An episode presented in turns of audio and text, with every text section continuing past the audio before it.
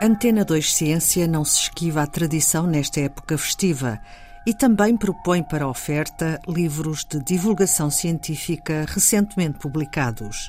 É o caso, hoje, de mais um livrinho com pouco mais de 100 páginas, mas que reúne o conhecimento científico atual sobre as alterações climáticas. Aliás, o título desta obra de Felipe Duarte Santos, professor catedrático da Faculdade de Ciências da Universidade de Lisboa e presidente do Conselho Nacional do Ambiente e do Desenvolvimento Sustentável. Nas livrarias, publicado pela coleção Ensaios da Fundação Francisco Manuel dos Santos. Se tiver curiosidade em lê-lo, vai encontrar um conhecimento profundo e informações básicas.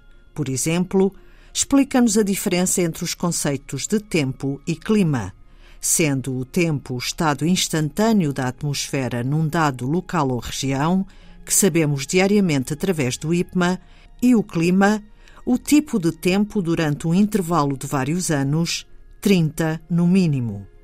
O autor também elabora com detalhe as consequências de a Terra estar com excesso de energia, a receber mais energia do que aquela que emite, por causa das atividades humanas que lançam gases com efeito de estufa para a atmosfera.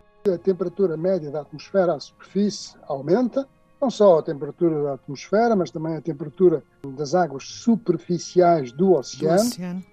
Ah, portanto, essa é uma característica principal das alterações climáticas, deste tipo de alterações climáticas com origem em atividades humanas ou antropogénicas.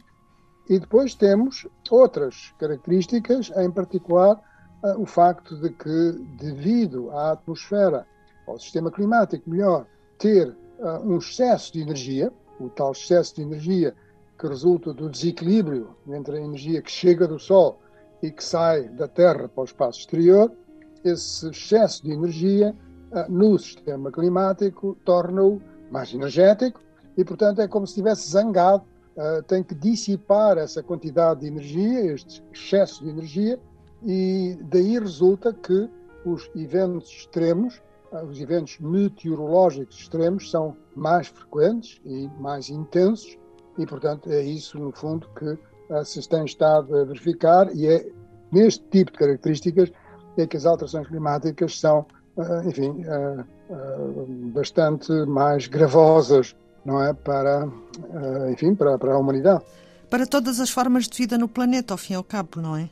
Exatamente, porque afeta muito os ecossistemas uh, têm tendência a migrar, um, uma vez que as suas condições se alteram, as suas condições climáticas ótimas estão alteradas, e isso por vezes não é possível. Não é possível em que circunstâncias? Bom, repare, por exemplo, certos ecossistemas de montanha que só se dão a partir de uma determinada altitude Bom, se a temperatura média da atmosfera aumenta, eles vão ter tendência a migrar para eh, um clima um pouco mais eh, frio, é? ou que era mais frio no passado, porque aqueles onde eles estão agora é demasiado quente.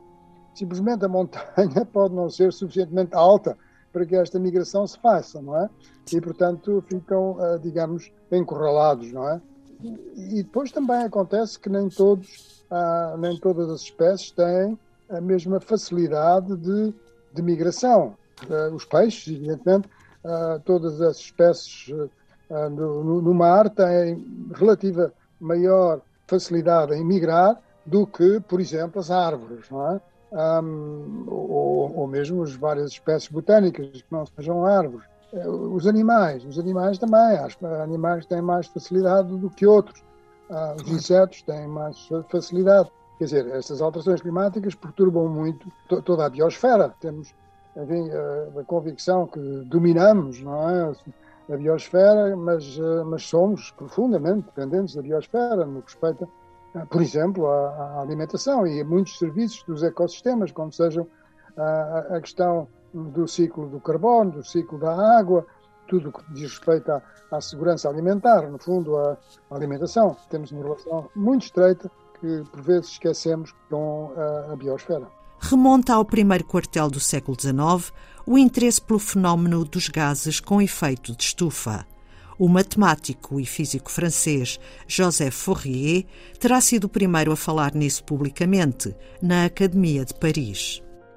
Ele identificou o efeito estufa, mas ainda numa linguagem, enfim, que é muito diferente da que, da que um, utilizamos hoje. Por exemplo, a radiação infravermelha, não é? Que é a radiação que é emitida por um, por um corpo que está eh, quente, como por exemplo, sei lá, a areia da praia, quando está eh, a ser uh, iluminada pelo sol e fica quente, não é? Uh, ela emite radiação infravermelha. Ele, ele, designava isso como calor obscuro. Depois uh, houve outros cientistas, Tyndall, um físico um, escocês, que identificou quais os gases na atmosfera que uh, são uh, chamados gases com efeito estufa, ou seja, que absorvem e emitem radiação infravermelha, e concluiu que o dióxido de carbono, o vapor d'água e o óxido nitroso têm essa propriedade, e também o metano.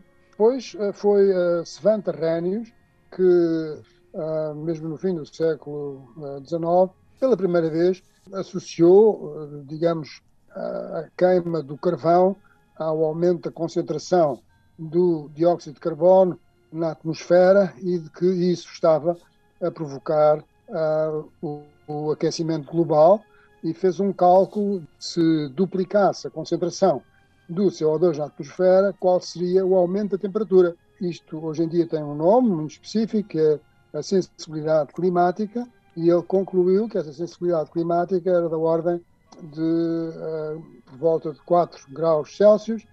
Atualmente, uh, os cálculos muitíssimo mais sofisticados chegam a valores que são mais próximos de 3 graus, 3 graus e meio, está a ver bastante próximo. Tudo isto que, enfim, que hoje em dia está muito uh, na ordem do dia, não é?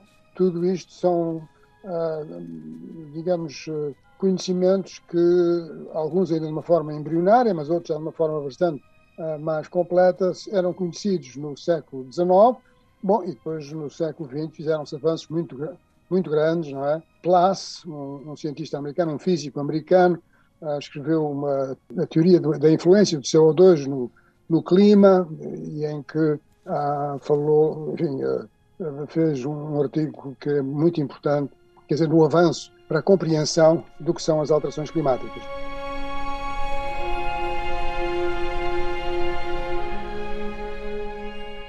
E como estamos a tentar responder a este problema global? Principalmente através de ações de mitigação e adaptação, que devem ser, sobretudo, estratégias municipais, escreve Filipe Duarte Santos, mas também através de projetos de geoengenharia, por exemplo. Há, há dois tipos de geoengenharia, essencialmente, que é a um, captura do CO2 da atmosfera, e a gestão da radiação solar.